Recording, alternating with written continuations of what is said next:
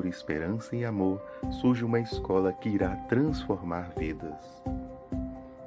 Em busca da verdadeira formação humana e espiritual, a escola de fidelidade é um farol de luz nas trevas da ignorância. Descubra um lugar onde a doutrina e a celebração se encontram e a comunidade católica se reúne como uma família.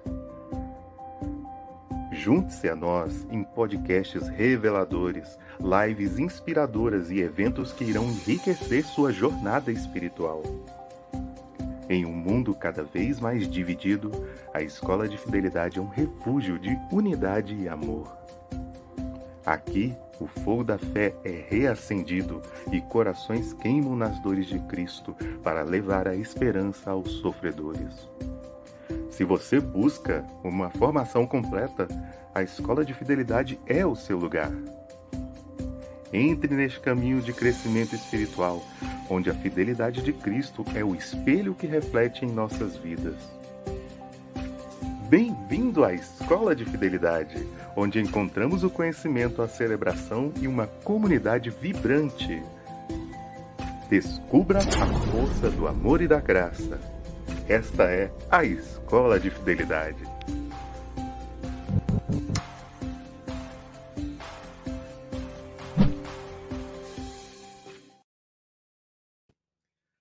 A paz de Cristo, amados e amadas de Deus, sejam muito bem-vindos a mais um episódio do nosso podcast Gotas de Fidelidade, onde mergulhamos juntos nas profundezas da fé católica para fortalecer nossos laços com Deus. É, olha, hoje nós estamos é, muito contentes né, nesse mês de julho, trazendo algumas histórias muito inspiradoras, né, para que nós possamos estreitar né, o verdadeiro relacionamento que construímos com o nosso Deus, né, inspirando-nos a, a buscar uma autenticidade em nossa jornada espiritual. E recentemente eu escutei uma história que eu queria partilhar com vocês. Você imagina a seguinte cena: um marido, ele chega cansado em casa e a esposa dele, né, gentilmente pede: lave a louça. E a pergunta dele é direta: é uma questão de divórcio eu não fazer? E a esposa diz: é claro que não. O marido então responde: não vou fazer, estou cansado. Outra vez, a esposa pede: arruma o quarto. E ele questiona: é uma questão de divórcio? Ela responde: não. E ele novamente refuta, dizendo: eu não vou fazer. Essa atitude parece ser até absurda, né? Você imagina quanto tempo um casamento vai durar, né, com esse tipo de atitude? Mas a verdade é que muitas vezes agimos da mesma forma com o nosso relacionamento com Deus. Quantas vezes nós buscamos fazer o mínimo necessário para alcançar a salvação? Queremos recompensa sem um esforço sincero, né, agindo no limite do que consideramos regras, onde nós ganhamos o céu. Assim como esse marido da, da história, nós questionamos a Deus até onde nós podemos ir, até onde podemos nos permitir estar, sem nos entregarmos verdadeiramente ao seu amor e à sua, à sua, à, sua vontade divina. E a nossa doutrina católica ela nos ensina que a salvação não é um mero prêmio para que seja conquistado com o um mínimo de esforço. Pelo contrário, é um chamado para vivermos uma vida de fidelidade e amor a Deus e ao nosso próximo. E no catecismo ainda nos orienta a buscar essa santidade ao nos abrir ao Espírito Santo, a participar ativamente nos sacramentos e entregar a nossa vida nas mãos do Senhor. Deus, ele nos ama incondicionalmente fato. E seu desejo é que cresçamos na intimidade, né, na uma íntima comunhão com Ele, sem nenhuma reserva, sem nenhuma limitação. Ele não nos pede apenas o básico, mas ele nos chama a oferecer todo o nosso ser em serviço ao seu reino. Ao agirmos assim, então encontramos a verdadeira alegria, a plenitude do amor e a paz que só Ele pode dar. Portanto, meus queridos amigos e amigas, que essa história nos inspire a repensar a nossa relação com Deus. Quando eu escutei, eu, nossa, perfeito, porque muitas vezes a gente não para para pensar nisso. Que assim possamos abrir o nosso coração e entregar-nos totalmente a Ele, sem medo de amar, sem medo nenhum de servir. Pois o Senhor merece o melhor de nós, e não apenas o mínimo. Vamos sempre nos esforçar para viver uma vida autêntica na fidelidade, mergulhado nas águas profundas da graça divina. Eu agradeço por você estar nos acompanhando nesse episódio do nosso Gotas de Fidelidade. Temos hoje uma convidada muito especial e que a conversa de hoje surja de muitas reflexões e que te acompanhe durante ao longo de toda a sua semana, te fortalecendo na busca por viver uma, uma fé cada vez mais sólida e verdadeira. E não esqueça, compartilhe esse podcast com seus amigos, o grupo da paróquia, com as pastorais, seus familiares. E nós estaremos aqui, né, junto com você, fazendo essa bela reflexão. Por isso, hoje, né, nós teremos dois apresentadores aqui fiéis da cruz, é, trazendo o carisma fiel aqui para vocês. O, a nossa primeira é, apresentadora é a nossa querida Carita. Boa noite! Boa noite, Abílio. Boa noite, pessoal. Boa noite e para te acompanhar, Carita, né? Hoje, Diguinho, junto contigo. Boa noite. Boa noite, belezinha? Tudo beleza. Então eu vou deixar você à vontade. E qualquer coisa, dá o grito que eu tô aqui nos bastidores. Valeu. Tá bom, valeu. E aí, irmã? E aí, meu irmão, tudo bom? Tudo na paz. Ansiosa? Graças a Deus, sim. Mais um episódio, né? Nós estamos no episódio 112. Com a graça de Deus, estamos aí mais Cada uma vez melhor, hein? Sim. Com um tema muito legal, uma convidada muito especial. E para você que está aí nos ouvindo, né? Muito boa noite. É, nós temos, nós estamos chegando num evento muito legal, né? Conta aí para nós. Estamos Próximo perto mês, de... né? A nossa festa agostina. Isso. Nós tá chegando aí, você... todo mundo já foi para muita festa, né? Já estamos no final de julho, mas a nossa festa agostina, ela é sensacional. Então vocês não podem perder. Vai ser no dia 19 de agosto, e nós temos, estamos aí precisando, né, de doações, porque a nossa festa é para arrecadar fundos, né, para manter a obra, para manter a nossa casa. Então, nós precisamos de doações. Se você que está aí com algum item em casa e possa doar, ou é, que você possa também doar financeiramente, com dinheiro, entre em contato com a gente, manda aí uma mensagem no Instagram, né? Manda um direct, a gente tem uma lista de coisas que estamos precisando, leite, é, enfim, coisas que são utilizadas, né, em, em, nos pratos típicos de festa junina. Então, se você pode doar algum item, entre em contato, manda uma mensagem que nós iremos responder, mas não deixe de, doar, não deixe de ajudar.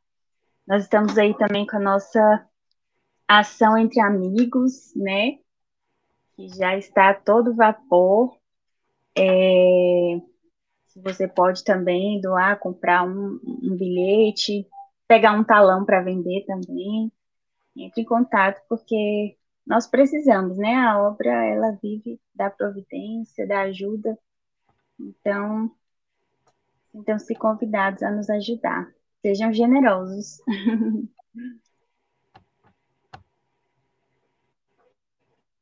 e, bom, então vamos chamar a nossa Opa, convidada, né? Você... Perdão. Oi. Tudo certo aí, irmão? Tudo certo, irmã. Valeu, foi mal. Vamos aí chamar a convidada, né? Vamos, vamos chamar. É... Que rufem os tambores para a nossa convidada.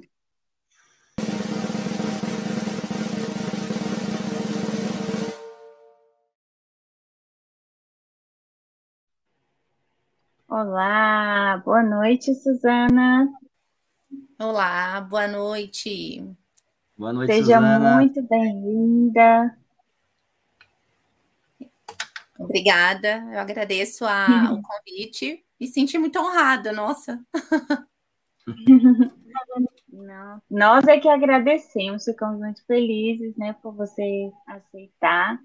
É você que é aí uma celebridade na, no Instagram, né, nas redes sociais, então, assim, é uma honra para a gente poder te receber aqui no nosso podcast, né? Tenho certeza que vai ser, assim, muito enriquecedor, né, para todos nós. Então, muito obrigada mesmo por ter aceitado, por ter separado um tempinho. Eu sei que a sua agenda deve ser muitíssimo lotada. A minha agenda é lotadíssima com as crianças. Eu coloquei as crianças na cama e vim. eu imagino, eu imagino. Que bom, mas que bom que, que deu certo, né? Que Sim. você está aqui conosco. Então, bom, para a gente começar, né? A gente sempre inicia é, pedindo que o próprio convidado se apresente, né? Um pouco assim. Você já é muito conhecida, claro, mas muitos aqui ainda não, não, não a conhecem, né? Não sabem ali as coisas básicas, né? De, de quem é a Suzana. E aí a gente queria que você pudesse se apresentar. Falar um pouquinho de você.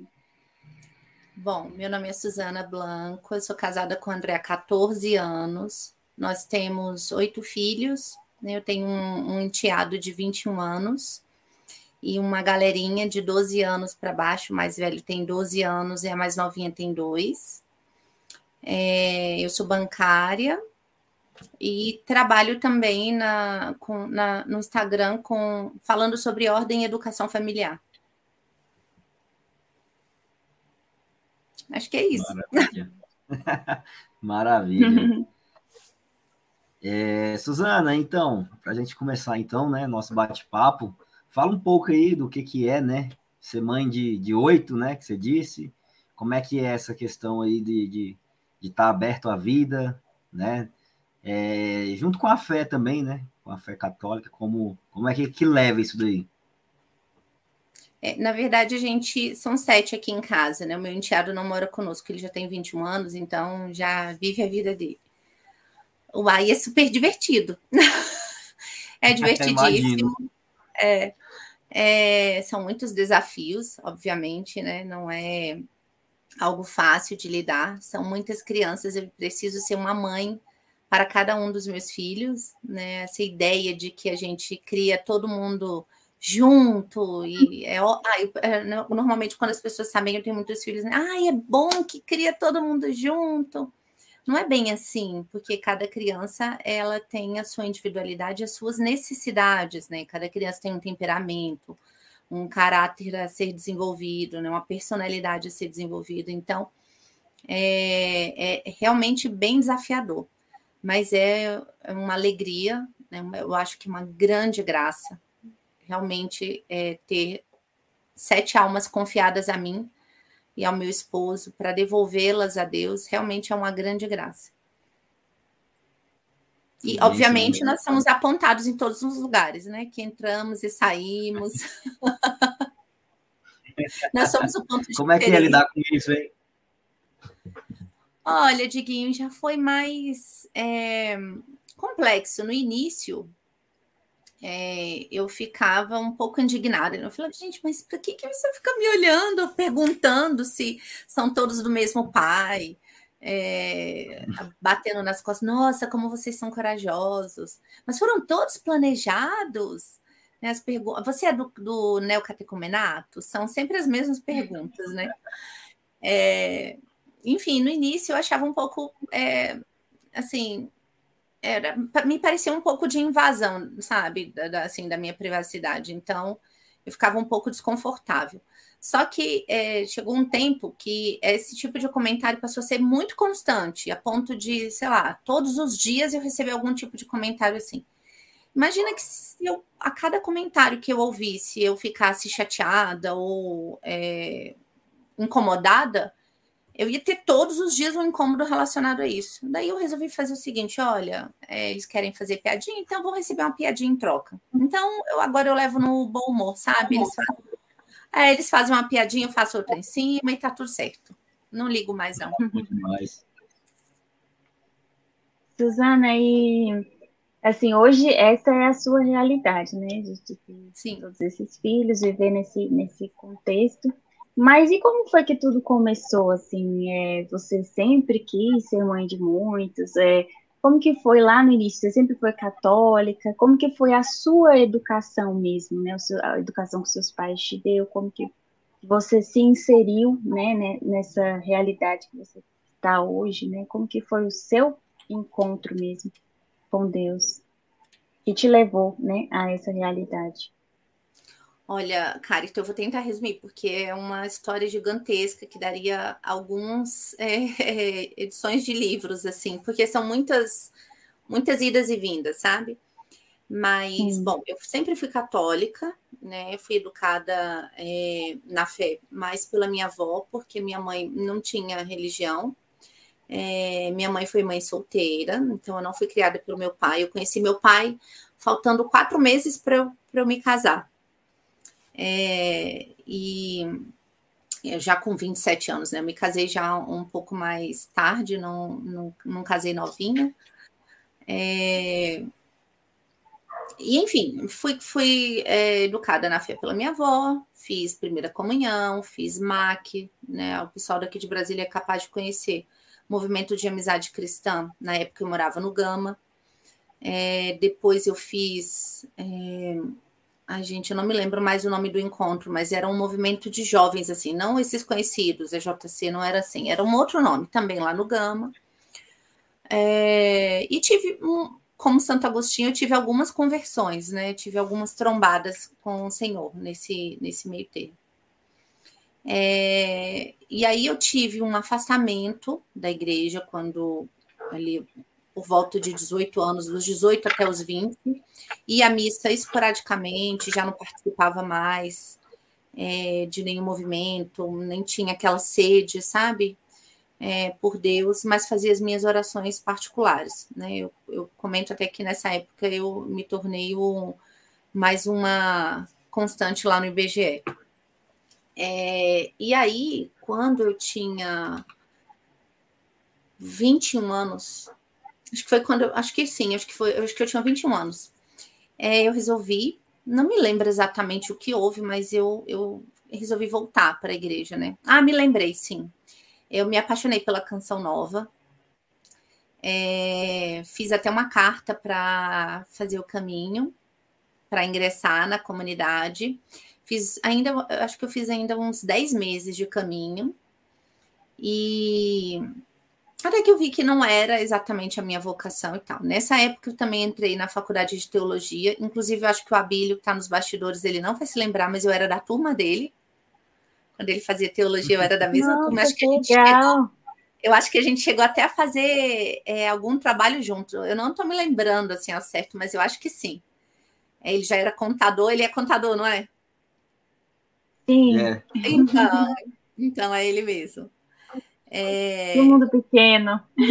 Pequeno, né? Eu, eu vi no casamento da Adélia, eu falei, gente, eu acho que eu conheci ele de algum lugar. Daí tentando resgatar, tentando resgatar, é do curso de teologia. É, eu, eu não cheguei a me formar em teologia, eu fiz dois anos, dois anos e meio por aí. Aí eu precisei sair. É, e aí eu já comecei a me formar mais, né? Porque antes eu era uma católica de sentimentalismo, né? Então eu ia muito pelos movimentos, é, é, ia Santa Missa, obviamente, mas não sabia nada do que, não sabia o significado, né? A simbologia, o rito, não sabia o que significava o sacrifício de Jesus de verdade ali. Minha primeira comunhão, crisma, foi tudo muito é, mal feito, assim, né? Infelizmente Hoje a gente não tem essa boa formação né, com relação aos catequistas. É, é uma realidade é, muito triste, mas é uma realidade, é um fato. Né? Existem muitos catequistas bons, mas a grande maioria, infelizmente, não. Então, não tive uma boa formação, acho que por isso, inclusive, que eu, uma, eu acabei me afastando, porque eu não tinha sustância. Né? Eu sabia do meu sentimentalismo, né? amava Deus, mas ficava muito no superficial. Eu não conhecia as verdades da fé. Então, quando eu comecei a fazer teologia, isso foi se aprofundando. E aí, bom, entrei na igreja definitivamente, voltei para a igreja definitivamente, né? E aí eu fiquei na renovação carismática muitos anos, muitos, muitos anos. É, e aí eu é, encontrei o meu, reencontrei o meu marido, na verdade, na, é, eu, eu tinha namorado meu marido quando eu tinha 14 anos, ele 19. É, mas foi um namoro bem breve, né, algo bem pontual, e nós ficamos 10 anos distantes um do outro. Ele morava em João Pessoa, eu morava aqui em Brasília. E aí nós acabamos nos reencontrando pela internet, pelo Message né? Eu sou o pessoal que é mais velho aí vai se lembrar. É, uhum. E aí a gente acabou se reencontrando, voltamos o namoro, nos casamos e aí entramos para o encontro de casais com Cristo. É, na época, meu filho tinha cinco meses quando nós fizemos o primeiro SCC, e aí ficamos alguns anos, depois na pastoral familiar, também mais alguns anos, mas eu, eu, eu vou te falar assim, Carita, é, a minha conversão definitiva é, para Deus, assim mesmo, foi depois que nós começamos a fazer educação domiciliar. Porque eu precisei estudar para ensinar os meus filhos. E aí, nesse estudo, eu não, não tinha mais como voltar, né? É muito, muito claro, é muito evidente a presença de Deus aqui no meio de nós. Então, é, realmente a minha conversão assim, definitiva foi por meio do homeschooling. E é isso. Nossa, que interessante. Maravilha. Você viveu tantas coisas, né, assim, e, e, e, justamente depois dos filhos, né, depois ali já de, da necessidade de educá-los, é que você, é, de fato, né, se decidiu definitivamente. Assim, é Sim. Muito interessante. E Nossa, você tocou tô... nesse ponto. Pode falar. Não, eu tô, eu tô curioso, né? Porque a gente vive hoje em um mundo de, né, que não tem tempo para nada, né? As pessoas Sim. se questionam muito, né? Porque a vida é corrida, né? E como é que é lidar com isso, né? Dá, dá tempo a, a, a toda a família, né? Sabe que falta, Diguinho? Ordem. E eu não estou me referindo sobre organização, não estou falando sobre organização, estou uhum. falando sobre ordem mesmo, sabe? Questão de hierarquia, o que, que é prioridade, é, o que, que vem em primeiro lugar. Não é à toa que a ordem, inclusive, é uma das cinco vias de São Tomás, né? É uma, uma, uma das provas da existência de Deus é a ordem do universo. Então, assim, existe é, um lugar para cada coisa, existe uma ordem natural para cada coisa. Então, quando você é, está numa situação em que você não tem ordem, você trabalha, trabalha, trabalha, trabalha, dorme, acorda no outro dia morta de cansada, trabalha, trabalha, trabalha, parece que você não deu um passo. Então, você não tem ordem, você vive num caos total. Né? Então, a gente precisa dessa luz nesse caos para que a gente consiga atender as demandas. Obviamente, o meu tempo é tão corrido quanto o seu, quanto da Carita, né? É, nós temos as mesmas 24 horas.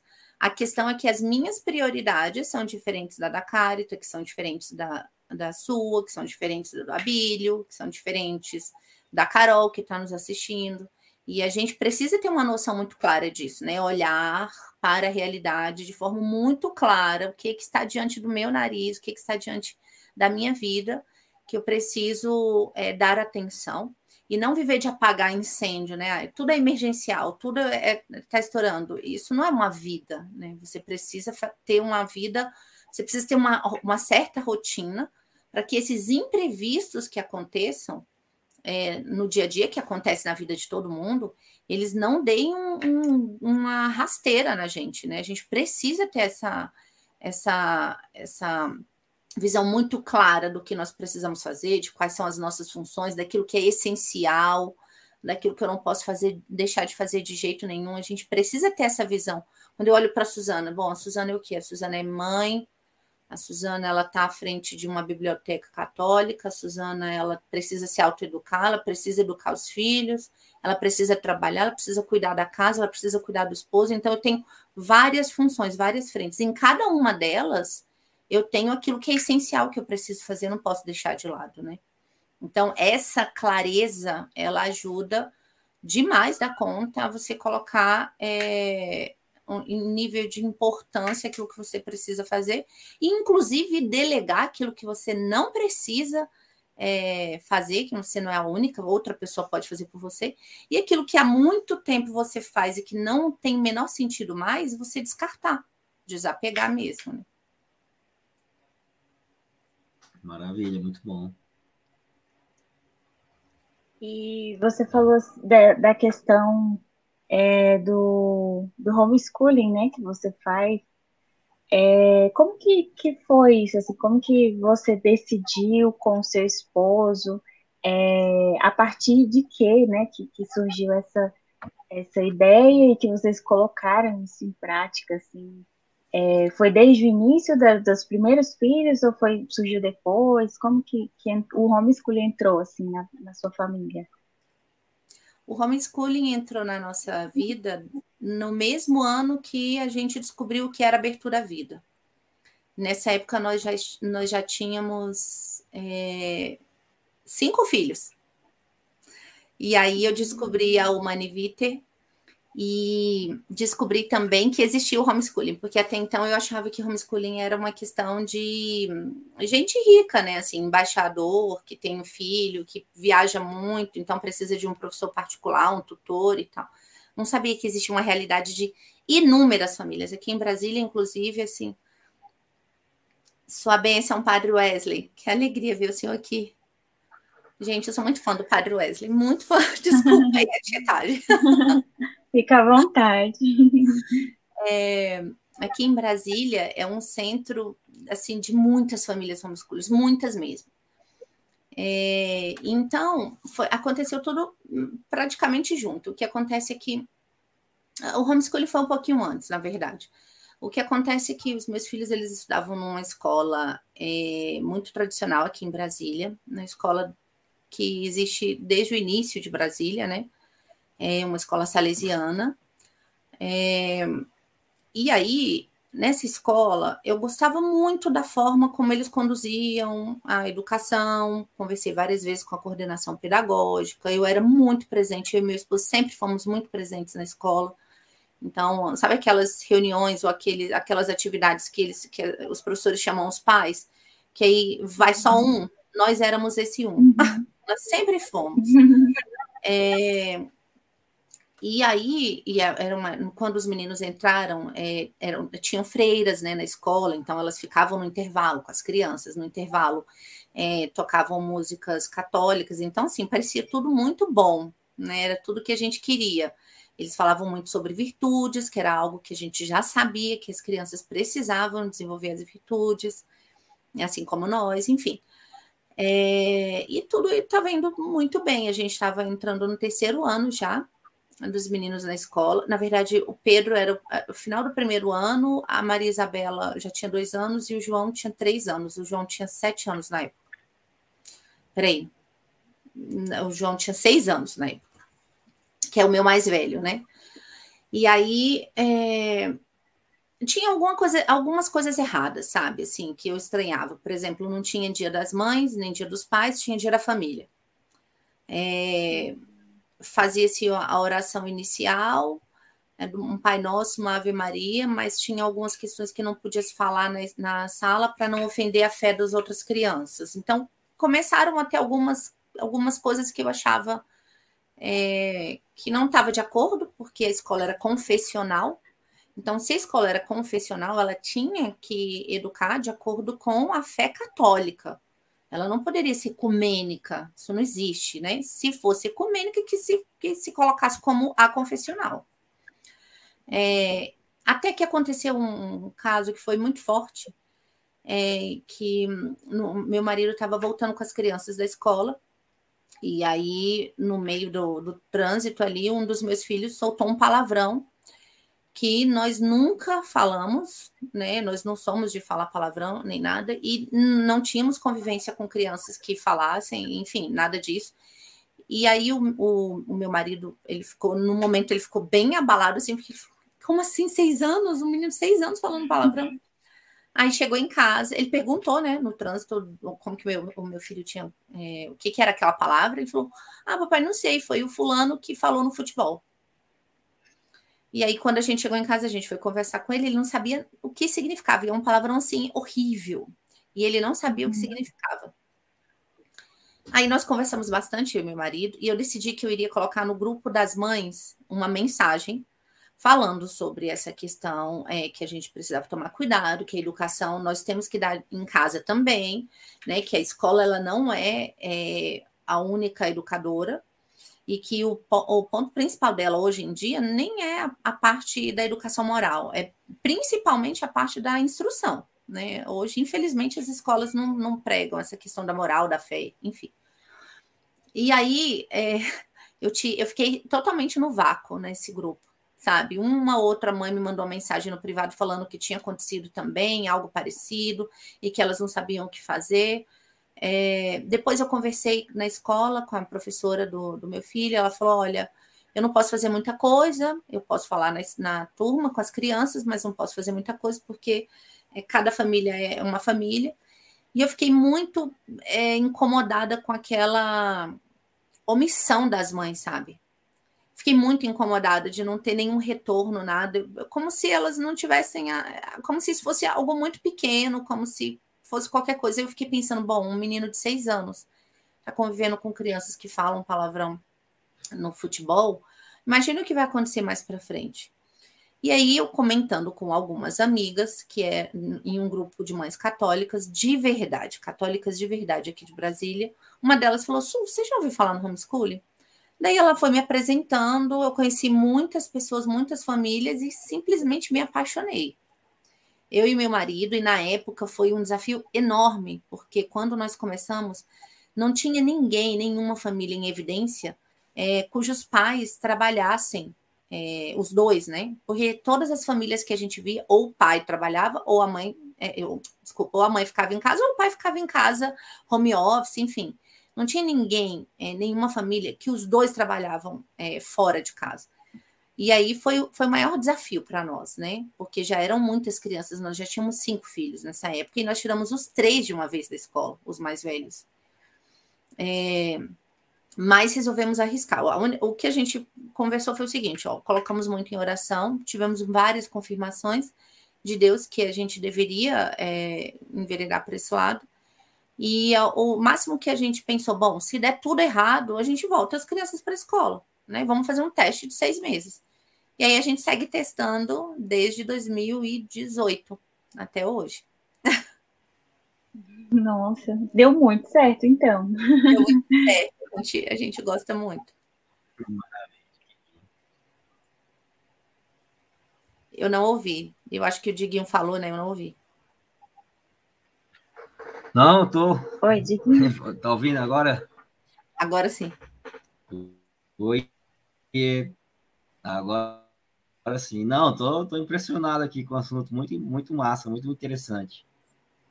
É, você falou aí do momento, né, que, que da fé católica, né, que de grupos, né?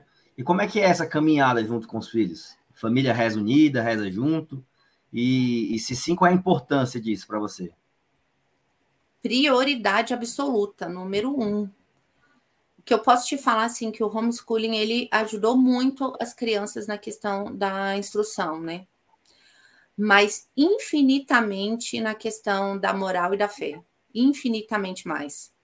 Né? A nossa família é muito mais unida e muito mais, é, posso dizer assim, piedosa depois que nós começamos a fazer o homeschooling, porque é, o principal para nós, né, a, a, a espinha dorsal da nossa do, da educação das crianças é a catequese. Então, nós fazemos a catequese com as crianças, nós rezamos todos os dias com as crianças. é, independente da idade, né? Eles vão à Santa Missa conosco sempre, não existe isso de deixar as crianças numa salinha de, de catequese ou em casa, porque elas vão incomodar, não existe isso. É, nós procuramos ir, inclusive, é, mais vezes durante a semana à Santa Missa e as crianças vão conosco. Então, fazemos adoração, as crianças também vão conosco. É, a, a, nossa vida são os, os, a nossa família, né? Então, assim, para todo lugar que nós vamos, as crianças vão conosco. E, e isso, dessa forma eles vão vivendo, né? Então, hoje eu tenho três meninas que fazem são coralistas, né, do, do, da Santa Missa, e dois meninos, um é cerimonialista e o outro é servidor do altar. Então, é, e eles amam, assim, eles fazem questão de ir à missa, sabe? Sexta mesmo, eles estavam falando, mamãe, a gente precisa ir porque eu acho que é preceito, que não sei o quê. Acho que foi sexta, não foi é, Santa, não, sábado, Santa Madalena. É, então, eles fazem questão, sabe? Isso é muito bom, né? Ver que eles entendem a importância do sacrifício do Senhor, que para nós também é um sacrifício e a Santa Missa diariamente, mas é o nosso sacrifício que, unido ao sacrifício de Jesus, que gera frutos de eternidade, né? Então, eles têm essa consciência, sabe? Isso é muito bom. Nossa, que, que bonito, assim, de ver, né? Que, que existem famílias né, que dão prioridade realmente, mesmo diante de toda a dificuldade, né? Mesmo dos inúmeros desafios que, que vocês com certeza têm, né? De tempo, de locomoção e tudo mais, mas que, que realmente colocam isso como algo que é o centro, né? Que, Sim. E, e é um exemplo de que Deus sustenta, né? Se, se vocês estão conseguindo, não é pelas próprias forças. Né? É claro que existe um esforço, mas se não fosse ali a graça de Deus, isso não era possível, porque é, é realmente assim, é até escandaloso para o mundo, né? De ver uma, uma realidade é, em que realmente acontece, né? Vocês conseguem fazer essa educação na fé ser o principal, né? E Teve uma, uma pergunta assim que muita gente falou, né? Muita gente comentou, que é em relação a como que é a parte financeira, né? Porque assim, o que a gente mais escuta, eu posso falar por mim, né, das pessoas com quem eu convivo, assim, quando eu, eu falo, porque eu falo também que eu quero ter muitos filhos, né? E aí isso é, é muito assim, é escandaloso. As pessoas ouvem, ah, não, mas pra quê? Não sei o quê. E aí, quando a gente fala ou, ou comenta sobre esse assunto, a primeira coisa que vem é: ah, mas é, tem que trabalhar para sustentar, tem que ter muito dinheiro, tem que não sei o quê. Ou eu não quero porque eu não consigo, eu não vou dar conta, né, de sustentar, então é melhor eu não ter, né? Esse é um discurso, assim, que é muito recorrente. E aí, assim, é, muitas pessoas também têm dúvidas, né? Pessoas que já estão nesse caminho de, de abertura à vida e tudo, mas que às vezes rola um certo medo, uma certa preocupação, né? Como que é a parte financeira? Como que é dar conta, né? De tantos filhos, assim, de, de tantas demandas, né? E é uma realidade. A gente precisa de dinheiro para tudo, né? Sim. Mas como que é assim para vocês? Vocês lidam com essa parte? Olha, é sempre, sempre conhecida essa pergunta, né, sobre a, a parte financeira. É que eu me lembro, inclusive, de um colega na época que eu estava noiva. É, eu já falava que eu queria ter muitos filhos. Eu nem sabia nada sobre abertura à vida, não fazia ideia, né? Eu só queria ter quatro filhos, assim. Achava que quatro filhos. É, eu sempre gostei de família grande. Acho que porque a minha família era muito pequena, éramos só eu e meu irmão e a minha mãe. Então eu, eu sentia muita falta. Eu acho que era isso, né? Eu sentia muita falta de ter outros irmãos. Então eu sempre quis ter uma família muito grande. E aí meu marido já tinha um filho de um relacionamento anterior, e ele falava: "Não, acho que dois tá bom". Meu marido também não fazia ideia. Na verdade, meu marido, gente, meu marido fez a primeira comunhão no meu no nosso casamento. Né? Uma semana Nossa. depois, quando a gente voltou da, da lua de mel, ele fez a crisma. Então, assim, meu marido era. Ele, eu acho que a primeira. Ele, acho que quando a gente namorava, acho que foi a segunda vez que ele esteve diante do Santíssimo Sacramento, assim, ele né, tinha ido uma vez há muitos anos, então a nossa história é realmente assim, é, é, foi, é Deus mesmo, assim, foi Deus que foi falando, olha, vou conduzir vocês por aqui, vocês só precisam se desapegar, né, acreditar, e a gente acreditou, porque é, tinha tudo para dar errado, sabe, tinha tudo para dar errado, e deu muito uhum. certo, graças a Deus, então, é, e aí o que acontece, assim, quando nós nos casamos, meu marido estava desempregado. Então, quando eu engravidei do meu primeiro filho, ele estava desempregado. É, se fosse pensar nessa questão financeira, eu não teria nem engravidado do meu primeiro filho. Porque se só eu é, estava trabalhando, olha quanto arriscado seria isso. Eu tinha acabado de casar, ainda tinha é, algumas dívidas do casamento, né? É, a gente começou a construir uma casinha para né, nós e tal. Então, como que eu ia sustentar todas essas coisas eu sozinha? E ainda assim, nós é, acreditamos que é, filhos sempre, mesmo antes da gente saber sobre abertura da vida, a gente sempre teve convicção de que filhos são bênçãos, são uma graça de Deus, né?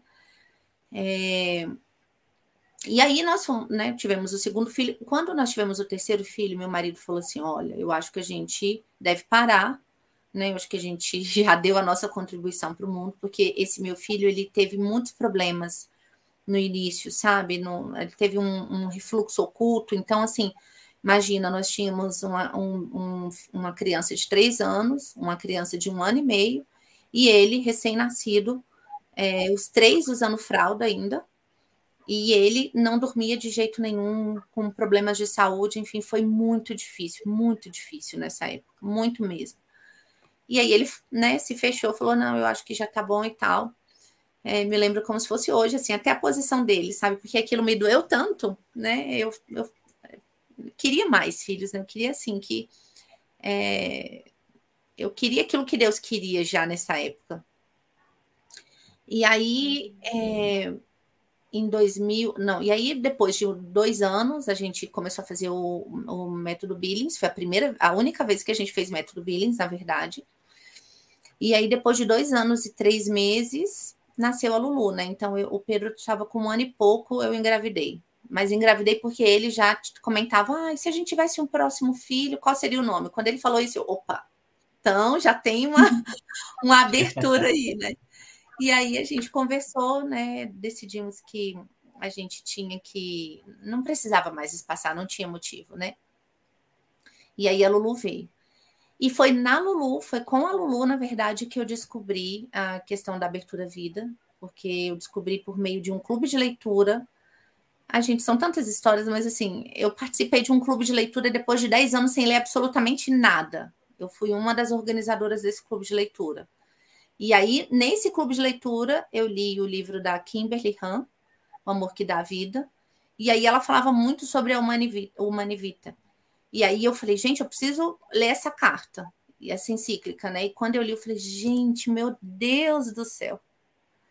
E aí eu falei, uhum. é, é, a gente precisa ser aberto à vida, né? Não pode usar o mob como uma camisinha católica, né? Assim. E aí eu conversei com meu marido, expliquei tudo para ele. Meu marido, meu marido tem, meu marido é um homem bom. Meu marido é um homem bom, assim como São José, sabe? Então, ele sempre é muito aberto àquilo que Deus tem para fazer. Então, é, a gente resolveu, né, é, dobrar a meta daquela época. E nessa, quando, quando eu descobri em 2015, eu nem contei uma história, mas assim, eu tinha um problema cardíaco e por conta desse problema cardíaco, eu não, a médica não autorizou que eu fizesse parto normal. Então, meu, primeira, meu primeiro filho veio por meio de cesariana. E quando eu engravidei da minha segunda filha, ele tinha sete meses, seis meses. E aí ela achou um absurdo, né? Minha cardiologista falou: Meu Deus, mas que loucura, que não sei o quê, você tem que fazer uma ligadura e não, não dá, não pode, porque o que acontece é que assim, eu tinha um batimento incorreto do meu coração, é, quando, normalmente, aconteciam umas, umas 30 batimentos incorretos durante o dia. Grávida, é, aconteciam 30 mil.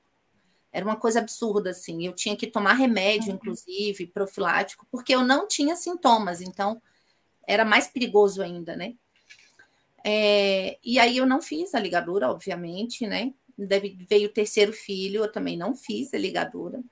Na época, o marido dela, que também era cardiologista, até falou assim: você é doida, como é que você deixa essa, essa sua paciente engravidar? Ela não pode engravidar, que não sei que. Ela olhou assim, mas como que eu vou fazer? Como é que eu vou impedir ela de engravidar? Não tenho o que fazer, né? E aí a, a cura do meu coração veio com essa minha quarta filha. Foi no mesmo ano que eu descobri é, a abertura à vida, que também foi mais ou menos o mesmo ano que eu descobri o homeschooling, e foi nesse mesmo ano que eu tive um, uma cura milagrosa mesmo, porque simplesmente eu fui fazer os exames, que a gente eu sempre fazia, todos os exames, é, né, acompanha, acompanhamento cardiológico, e não tinha mais nada.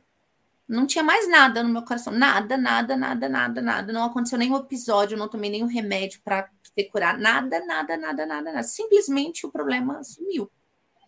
E foi exatamente com essa minha quarta filha, né? Onde esse ano foi o ano é, que a nossa vida deu um, uma cambalhota, assim, um duplo mortal carpado. E eu acho que a gente. eu acho que a gente deu uma trombada definitiva, assim, com o Senhor, sabe? É, e aí, com relação a financeiro, né? Eu falei, falei, falei, fugi do assunto e não falei sobre financeiro. Um dia nós fomos fazer uma palestra é, e aí nós fomos falar sobre essa questão do financeiro e como que as crianças chegaram. Então nós fomos recordando como que a gente foi fazendo, porque assim, é, é, para é, a natureza, né, para o, o olhar humano do mundo, é, a gente não conseguiria manter tantos filhos, né? Porque meu marido é empregado, eu também sou empregado, né, né? mas assim, o nosso salário não daria para manter todas essas crianças, pelo olhar do mundo. E a gente foi rememorando tudo que foi acontecendo. Impressionante, gente, impressionante. Cada filho que foi chegando, ou eu recebi uma promoção, ou o André recebia uma promoção, ou vinha algum dinheiro é, do banco que não era esperado e aí aparecia esse dinheiro. É, sabe assim, é impressionante, assim, uma diferença de um mês para mais ou um mês para menos, sempre acontecia isso, sempre, sempre. Então é aquela velha história, sabe? Assim, é, você primeiro dá o passo, depois Deus coloca o chão. Tem que ser assim, porque se a gente for controlar tudo, colocar tudo no papel, é impossível, é ilógico, é, não daria, sabe? Mas se é Deus que manda, ele vai providenciar o necessário. É óbvio que a gente tem que corresponder, óbvio, né? Que a gente ficando em casa, isso não ia se resolver, né? A gente precisa trabalhar e trabalhar muito, né? Mas ele providencia aquilo que a gente precisa e é sempre na justa medida. Ele nunca manda mais, nem menos, é sempre a justa medida. Então, assim, quando me falam sobre financeiro, eu falo: olha, isso não é um empecilho, isso não é um justo motivo. Se você estiver no estado de miséria, beleza. Mas se for uma questão assim, ai, é, eu estou desempregado, eu não ganho muito no meu, no meu trabalho e tal, isso não é justo motivo, porque hoje você está nesse trabalho, mas quem te diz? Quem vai dizer que você vai estar nesse mesmo trabalho quando seu filho nascer? Quem te garante que você vai estar na mesma função quando seu filho nascer? Existem formas e formas de Deus trabalhar, a pedagogia dele é criativa, né? Então, assim, ele, ele, ele faz da forma que ele quer. Né? Então a gente não tem como prever esse tipo de coisa. É aquilo que a gente, que você estava falando agora há pouco, cara, que assim, não é mérito nosso nenhum, porque sem ele nada poderemos fazer, nada, nada, nada, nada. Nós somos absolutamente nada, zero, né? A gente é uma poeira da poeira da poeira sem Deus.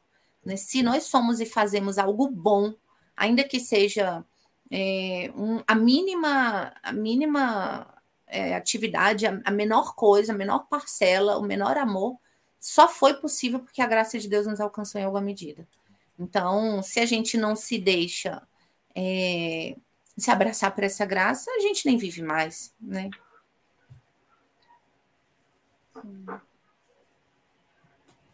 Muito bonito. Falei.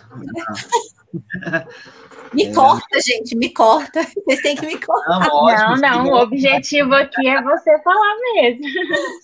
Ah, você. a, a minha próxima pergunta era justamente sobre isso, Suzana. Assim, como é que é, é, é, é o sentir a graça de Deus, né, na vida de vocês, né? Porque existiu algum momento onde estava é, é, muito difícil mesmo e aí você pensou, não, se não fosse Deus ali, não, Nossa, não tinha muito. ido. Qual foi o que mais te marcou assim? Nossa, muitos momentos difíceis. É, você fala já em quando já com a minha família formada? Sim, Ou sim. No pato para trás. Na caminhada, né? Não, para trás, muitos momentos. Nossa, eu vim de uma família ah, muito complexa, sabe? Assim, a minha realidade foi bem. É aquele olhar para trás e falar assim: nossa, quem vê aquela menina nunca diria que ela estaria aqui hoje, sabe? O meu passado me condena, assim, não, não por, pelos, não necessariamente pelos erros que eu cometi, porque se a gente for comparar com a realidade de hoje, é, não tem nem como comparar, né? Porque a, a, realidade de 20 anos atrás era muito diferente, né? É, mas mas de, onde, de onde eu vim mesmo, sabe? Minha mãe, a realidade da minha mãe, a formação da minha mãe, não posso nem comentar muito assim, porque foi o que ela teve, mas assim, zero fé em Deus, sabe? Nada, nada. A gente passou muita dificuldade financeira. Muita, muita, muita dificuldade financeira. É, então, eu me lembro, inclusive, de uma época, quando eu tinha 18 anos, eu, eu, é, assim, eu tive uma questão com a minha mãe e eu acabei indo morar num pensionato, né? Com 18 anos. E aí eu me lembro que eu ia é, para aqueles encontros da, da renovação carismática que acontecia no primeiro domingo do mês. Ele acontecia num colégio bem perto do pensionato onde eu morava. Gente, eu não tinha assim nada para comer no dia. Nada, nada, nada, nada. Aí eu me lembro que eu, eu ia para o encontro e aí eu vi alguém com aqueles lanchinhos, né? Tem lá o horário do, do intervalo. Daí a pessoa tá lá com aquele lanchinho, olhava e falava assim: ai, senhor, eu queria tanto só um pedacinho. E aí, assim, um minuto depois a pessoa ia e me oferecia. Sabe? A, questão assim de não ter dinheiro da passagem, Assim, e se eu não tivesse esse dinheiro, eu ia ter que andar, sei lá, 15 quilômetros. E aí eu olho num bolso lá escondido na carteira e acho a, o dinheiro contado. Sabe? Inúmeras, inúmeras vezes isso aconteceu comigo. Inúmeras vezes. Inclusive quando eu fazia teologia. Né? Eu, eu lembro que eu, quando eu fazia teologia, eu ainda trabalhava numa, numa empresa que era muito difícil, assim, pagava muito pouco. Eu, esses dias eu estava até contando para os meus filhos. Eu, eu tinha dois sapatos nessa época, né? E aí o, um deles estava até furado embaixo, porque eu andava muito a pé, muito, para poder economizar na passagem, né? E aí um dia eu cheguei no, no, na faculdade, assim, molhada, por, conta de uma chuva que eu tinha pego, e o sapato, eu andava o sapato de prec. E eu me lembro que eu entrei até na, na turma, né, na, na aula, assim, e as pessoas ficavam me olhando, mas ninguém sabia exatamente o que passava, né, ali. Ninguém tinha, fazia ideia do que acontecia. Então, assim, inúmeras vezes, sabe? Agora, recentemente, né, nessa, na, na minha vida já em família, é, inúmeras vezes nós tivemos, assim, com uma situação financeira muito apertada. Da gente olhar e falar, caraca, o que, que a gente vai fazer agora?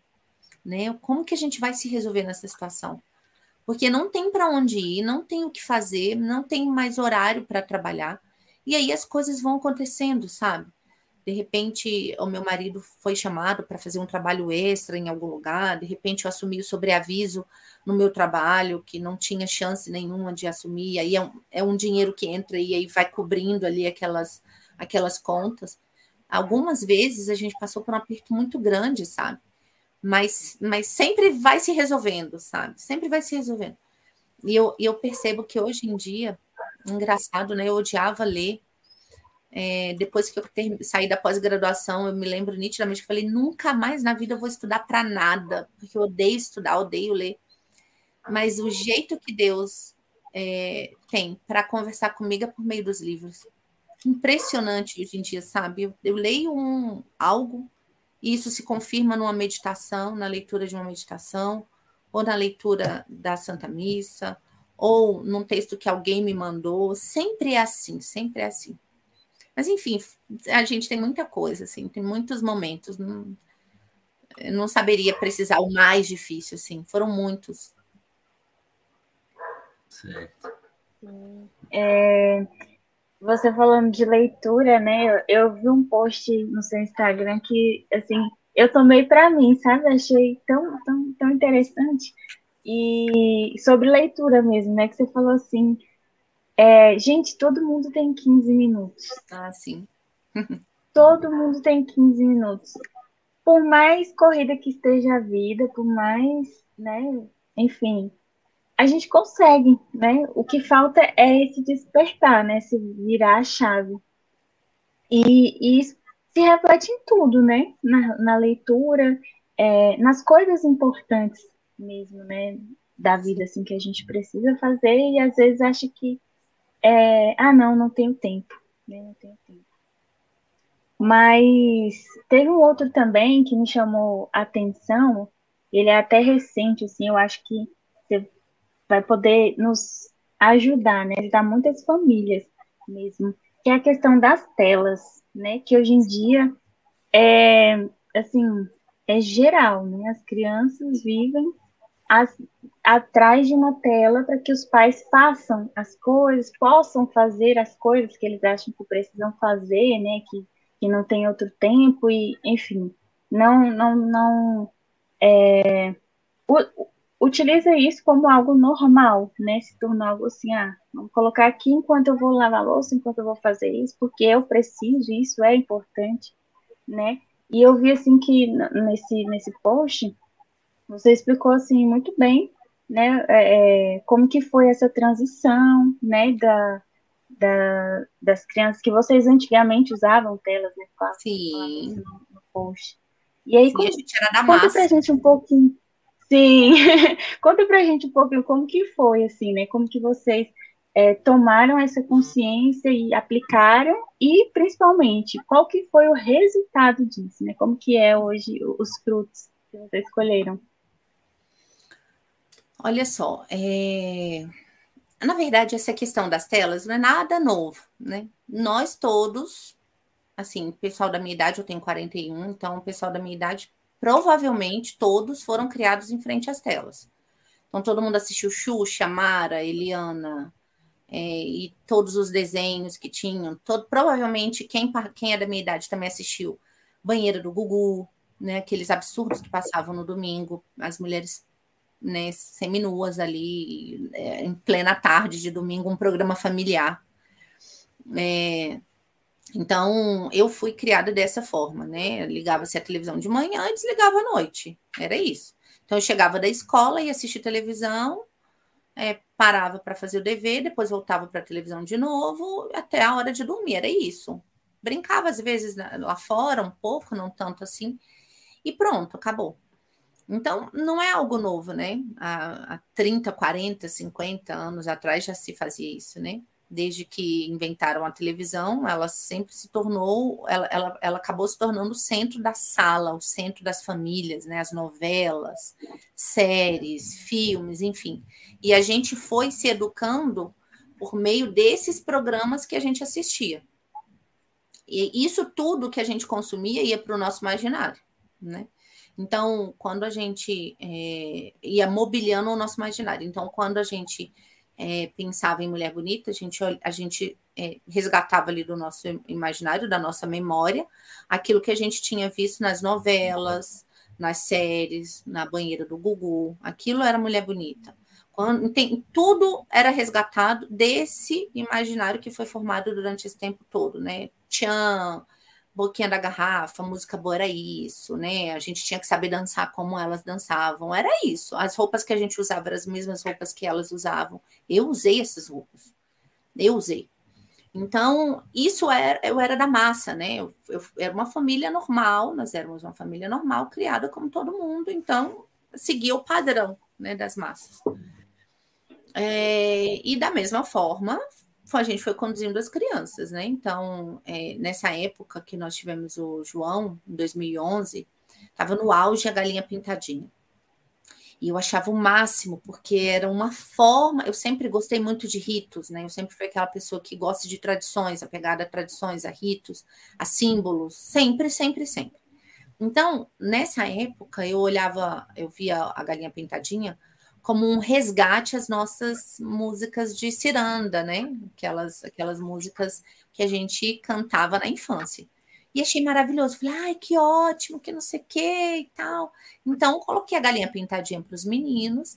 E, obviamente, né, eles acabaram se viciando nas telas, né? Então, fui eu e o meu marido que acabamos viciando os nossos filhos, né? Porque não existe isso de viciar sozinho, né? Aí tá assistindo televisão e não tem o que fazer. Claro que tem, você vai lá, desliga.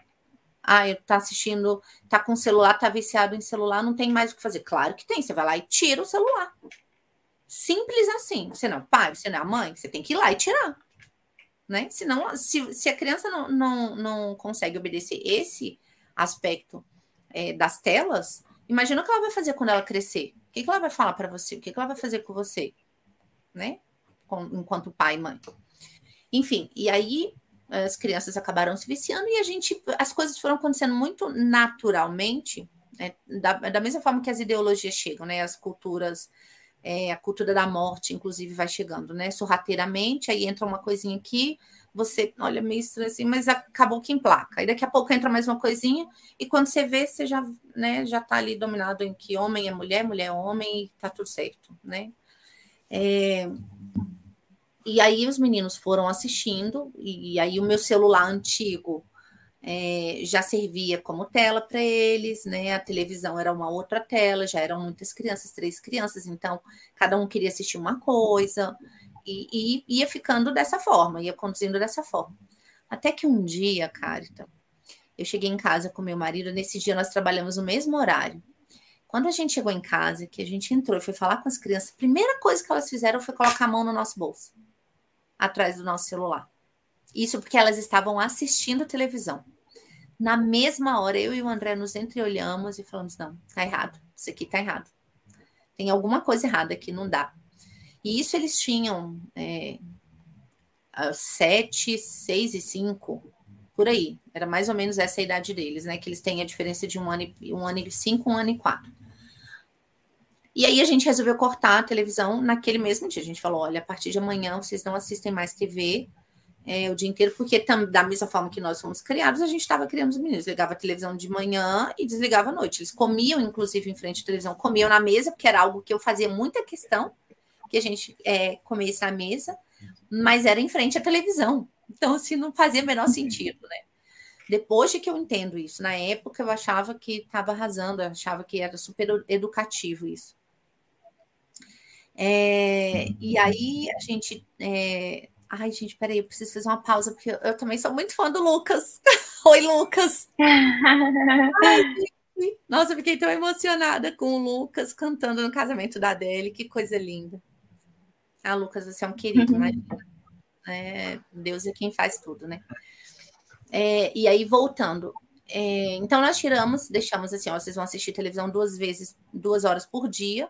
Daí, uma semana depois, a gente viu que eles estavam muito irritados, impressionante, parece uma droga mesmo, né? As telas.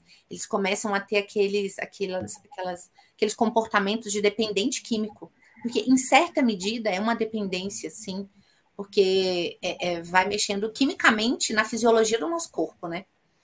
E aí, na outra semana, a gente falou: olha, agora vocês vão assistir só no final de semana. E aí, um mês depois, não, acho que 15 dias depois, a gente ia se mudar. E aí, quando nós nos mudamos, nós a gente já não assistia TV aberta há muito tempo, né? E aí, mas tínhamos TV a cabo. Aí a gente cortou a TV a cabo. Então a gente tirou completamente, em, em questão de um mês, a gente tirou completamente as telas das crianças. E eu tinha aquela falsa ilusão de que o YouTube era controlado, né? Que eles só assistiam aquilo que eu deixava.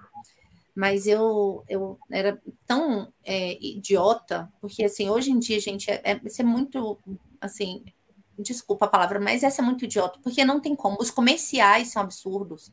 As crianças elas estão em um, em um vídeo, daqui a pouco elas entram em outro vídeo e você nem sabe o que tem ali.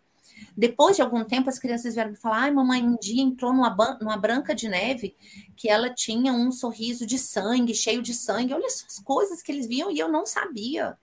Agora, podia ter sido muito pior. Né? Podia ter sido alguma coisa porno, pornografia, podia ter sido alguma coisa que apela para a morte, sabe? Assim, coisas que pudessem é, é, tirar a pureza dos meus filhos é, na infância ainda. Então, podia ter sido muito pior. Graças a Deus, Deus não permitiu que isso acontecesse.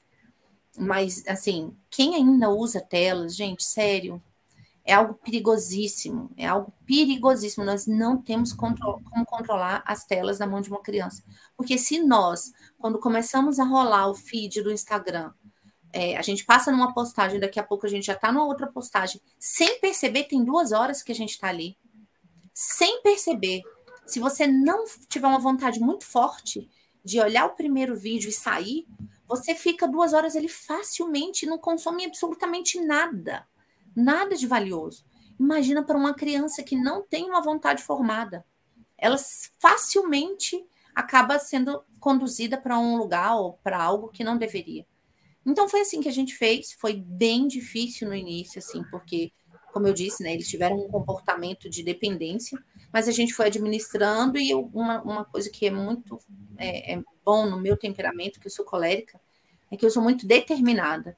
Então, eu não abri mão de jeito nenhum, não cedi nenhuma vez, né? De jeito nenhum. E hoje as crianças são super tranquilas. Aqui a gente tem TV. A gente não tem TV, a gente tem um projetor, na verdade. Então a gente assiste filme em família, documentário, é, alguma orquestra, alguma, enfim, alguma, algo que seja valoroso, né? Que, que traga a beleza é, de alguma forma para a nossa casa. No resto, as crianças são super tranquilas, brincam na rua, andam de bicicleta, leem, enfim. É plenamente possível, né? Educar os filhos, fazer Totalmente. com que eles façam todas as atividades e tudo mais sem precisar das telas, né? Então, Totalmente. Se você que tem sete consegue, então quem tem um, dois, três é ainda mais fácil, né? É porque tem que ser firme, né? Porque no início eles ficam entediados, assim, ah, não tem nada para fazer, ah, não sei o quê, ficam irritados, mas eu deixo só assistir uma televisão, fiquei insistindo, insistindo, aí você acaba cedendo. Não pode ceder. Tem que ser firme, né? É um pequeno esforço ali, um pequeno sacrifício que você vai fazer, mas que vai valer a pena, né? Sim, com certeza. Eles já nem sentem mais falta, né? Não, super. E, tranquilo. Suzana, é, a gente já está encaminhando para o final, né? Mas assim, eu, eu, gostaria muito de saber como foi a sua experiência lá na comunidade. Você participou conosco, né, do chá da Adele e, e foi através disso, né, que nós a conhecemos e hoje você está aqui conosco. E foi, foi muito bom, assim, ter você lá, né? Mas eu queria saber como que como que foi essa experiência, se você gostou? Fala um pouquinho pra gente. Ai, gente, eu achei, eu fiquei tão impressionada com aquele chá de verdade. Na época que, é, quando a Mônica é, me mandou a mensagem falando sobre o chá, que ia ser só para meninas, e as, as, minhas filhas gostam muito da Adele, né? Logo eu perguntei, eu posso levar minhas filhas? Ela falou, pode, pode levar sim. Eu falei, olha, mas não vai ter nada é, inapropriado e tal, porque elas são pequenas. Não, eu vou levar meu filho também e tal. Eu nunca tinha ido num chá que fosse assim, como que eu posso dizer?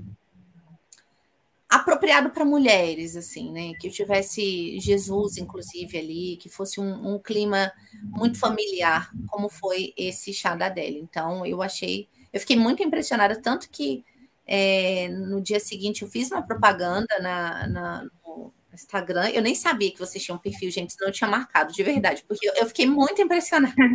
Eu gostei muito, achei as brincadeiras muito saudáveis. Achei maravilhoso, assim, a, a possibilidade de estarmos ali, rezarmos junto com ela diante do Santíssimo. É, foi muito agradável, a comida estava boa, as pessoas maravilhosas, foi muito divertido. O lugar também, nossa, foi espetacular. Eu adorei, adorei. Que bom, ficamos muito felizes. E, bom, a gente está tá chegando ao fim né, desse episódio, está sendo maravilhoso. E o Abílio, ele queria, ele gostou muito, né, da, da, de ter dessa menção sobre vocês terem estudado juntos. Ele disse que quer fazer, é, quer se despedir, né? Ele quer entrar. Ah, aí. claro. Entra aí, Abílio. Oi, Abílio. Usando de Deus, a cabeça explodiu. Nem lembrava de mim, né? Não, eu tive uma leve lembrança, assim, aquela mesma lembrança que você falou. Eu conheço essa pessoa de algum lugar. Aí, gente, na hora que você começou a falar, é o Senhor amado, o nosso passado não Nossa. pode ser escondido. Imagina se tivesse alguma coisa para falar. É verdade. Você se formou, Abílio? Não, aí não. Eu cheguei quase no fim. Ah. Olha aqui, ó, só para relembrar a memória. Olha aí. Não acredito que você resgatou. Olha aqui o de óculos. Ai, que legal. Gente, eu essa... quero essa foto. Eu, eu te mando. Essa foto tem exatamente 19 anos. Foi dia 1 de julho de 2004. Gente, você conseguiu resgatar essa foto? Meu Não. Deus, que legal. Tá vendo, né, gente? Ó, a gente tem um passado, ele tem que ser valoroso. Façam boas escolhas. Gente, que legal. Que legal ver essa foto. Nossa, muito Sim. legal, adorei. A gente já estava aqui no segundo semestre já nessa, nessa época. Tá faltando a. Tinha uma menina que sempre andava com a gente, Abílio. Como que era o nome dela? Ai, meu Deus do céu. Agora ah, ela tá aqui, ó. Essa de blusa preta. É, lado. o que eu tô, eu, eu tô Como é, é empurrando é ela ali. Eu acho que ela era de Planaltina. Isso, ela mesma, é que tá aí com a blusa da fé. Da fé, exatamente. Exatamente. Ai, gente, que demais. Eu quero essa foto. Pode me mandar. Pode deixar. Que legal. Mas, é, eu tinha que voltar aqui porque eu falei, gente do céu, como é que resgata Caramba, o negócio? Você foi ninja, hein? Foto não tem Foi ninja. Eu tenho, eu tenho tudo registrado. legal, legal. Todas as anotações, todas essas coisas. Eu sou ruim de memória, mas a, a memória do, do meu computador funciona. Funciona. legal, gente. Legal. Aí eu queria. Eu, eu vou tomar um pouquinho o espaço de vocês, viu? Pode ser, menino? Tranquilo, fica à vontade, Abílio. Nesse finalzinho do nosso programa, a, o programa se chama Gotas de Fidelidade. Por quê? Porque nós consideramos que cada um de nós é como uma gota no oceano de Deus. Então, sem aquela gota, ia estar faltando alguma coisa. E então nós convidamos, nós fazemos essa reflexão com o nosso convidado, perguntando: qual é a gota de fidelidade que você dá a Deus? Aquela gota que você que é perseverante, que é fiel, e todos os dias você entrega para o Senhor.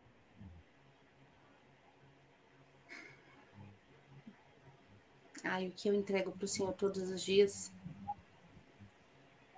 É, bom, pode ser em vários aspectos, pode né? ser uma palavra, pode ser um mato, pode ser algo que você reconhece que todos os dias é, está colocando aquela gota no oceano de Deus, que acrescenta no mar, que é Deus. É o, o nosso texto em família. Certamente é a, é a nossa gota de fidelidade a Deus, assim, mais do que até as orações pessoais, é, é o nosso texto em família, com certeza.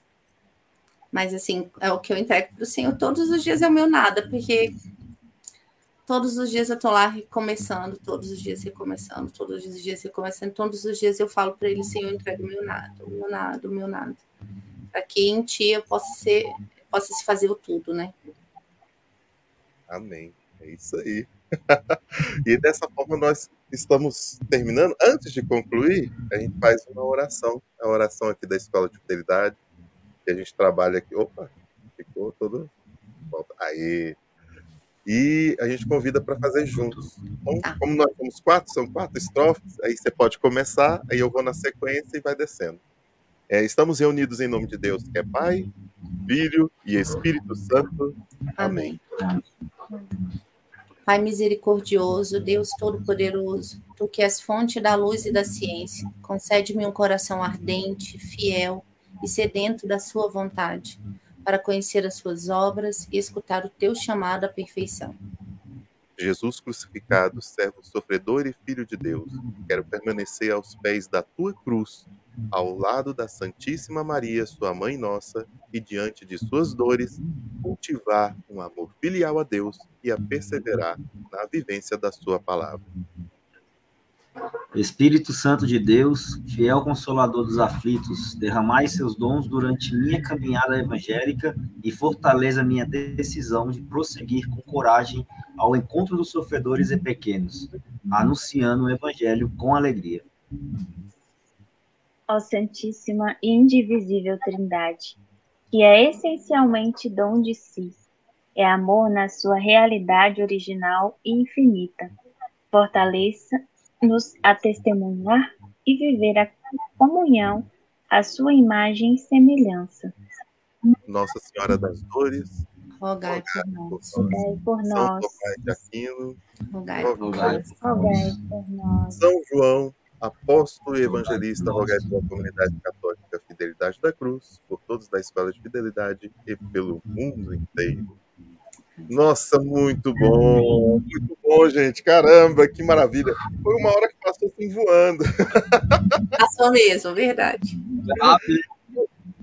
Não é? É, é- é bom esse tipo de conversa, porque é, parece que a gente senta aqui, né, no- numa mesinha, começa a tomar café e começa a É, Então, verdade. o espírito do podcast é esse, é para que a gente possa realmente conhecer, falar um pouquinho sobre as experiências, estar mais próximo de cada um de vocês que estão aqui conosco, né? E o Carisma Fiel aqui acolhendo a cada um de vocês, acolhendo a nossa convidada, né? Já mando um abraço em nome de toda a comunidade também, né? Muito também. obrigado por esse convite, por aceitar o nosso convite e por estar aqui, né? Fazendo esse, é, é, é, abrindo o coração para todos nós. Eu que agradeço, gente. Muito, muito obrigada. Foi uma graça, assim, foi uma honra mesmo conversar com vocês. E passou voando para mim também. Sim, sim. Poxa, e depois a gente pode ver aí, ó, para continuar essa conversa aí também. Tem, tem muita coisa ainda para a gente poder conversar. Carita, como é que tá o, Vamos- a agenda mesmo? Eu lembro que você falou um pouquinho no início, mas tem um eventozinho que vai começar logo agora. Né? Vai ter um primeiro sábado aí. Sim, sim. Nós temos a nossa noite de louvor, que vai ser sensacional. No dia 5 de agosto, a partir das 20 horas, estaremos lá. Vai ter adoração, vai ter pregação, vai ter venda de lanche também para nos ajudar na, na- nas nossas atividades, né? Na manutenção da nossa casa. Então, assim, vai ser um evento maravilhoso. É, não precisa de, inscrição, não precisa se preocupar com é, taxa nem nada disso. É só chegar e participar, né? E ter realmente esse momento de louvor, esse encontro com Deus. E levar todos os amigos, levar a galera, levar a família. Né? Vai ser muito, muito bom. Dia 5 de agosto, sábado, às 20 horas. Anotem aí já na agenda de vocês. E logo em seguida nós temos o quê? A nossa Festa nosso arraiá, festa agostina, que vai ser no dia 19, sábado também, né, 19 de agosto, e que precisa, né, para acontecer, precisa de uma ajudinha de vocês também, né, doando aí algum item, É, são coisas baratas, assim, coisas simples, que às vezes você já até tem em casa, É, entra lá só em contato Comprou um conosco, milho em casa, dá um, milho, dá um, um pacotezinho lá para a comunidade, né, com, com arroz para fazer o carreteiro. Vamos, vamos ajudando com o que você tem, meu irmão. Né? E, e depois participa dessa alegria né, com toda a comunidade. Exatamente, é tão bom, né, participar assim dessas festas, desses arraiais, a gente se diverte tanto, né, é tão, é tão gostoso, então não deixem de participar, dia 19 de agosto, anota aí já na agenda, e, e nós temos também a nossa ação entre amigos, né, estamos É, aí, é, cinco reais, cinco legais. Nossa para cada rifa. procure um fiel da cruz ou então entre em contato no arroba fidelidade.dacruz e pergunta aí ah, como você pode adquirir né, uma da- das rifas. São, são dezenas de prêmios, são muitos prêmios que a gente vai sortear, inclusive aqui. A gente vai fazer o sorteio aqui no, no podcast. Então vai ser um episódio especial só para poder eh, celebrar a cada um dos que nos ajudaram a manter as atividades da, da comunidade com a sua doação, com a sua contribuição. Então nós vamos fazer um episódio inteirinho falando sobre cada um de para cada um de vocês, né, fazendo essa pequena homenagem e presenteando aqueles, né, que forem sorteados. Então vale muito a pena você ajudar e ainda corre o risco, né, o perigo de ganhar um grande prêmio. tem hambúrguer, tem camiseta, tem, tem até massagem, tem um monte de coisa. É, vocês vão ver durante aí as, as divulgações, é só seguir o Instagram da comunidade. Fidelidade da Cruz, e aí você vai ter todas as informações e, e as formas e condições para poder contribuir e participar desse momento tão legal que vai ser essa, essa ação entre amigos e manter as atividades da comunidade em dia todo. Para que, pra que serve? Né? Para servir a cada um de vocês. Então, participe. Muito bem, meu povo. Uma boa noite, né? Já deu para nós aqui. Muito obrigado, Suzana, Diguinho, Carita. Nós agradecemos a você também que está aqui conosco. Lembrando que está aqui no YouTube, mas também você poderá escutar no, no Spotify, no Apple Podcast ou né, em todas as plataformas de streaming de áudio, você também consegue escutar todos os nossos cento e poucos episódios que já se passaram, como o episódio de hoje também. Então, divulgue, fale aí para os seus amigos, ou, ou então você no caminho do trabalho, no caminho para a escola, pode também refletir e curtir conosco esses bons papos, essas boas conversas. Tá bom? Fique com Deus. Gente, muito obrigado. Amém. Tchau, tchau. Obrigada, tchau, gente. Fique com Deus. Tchau. Tchau, tchau.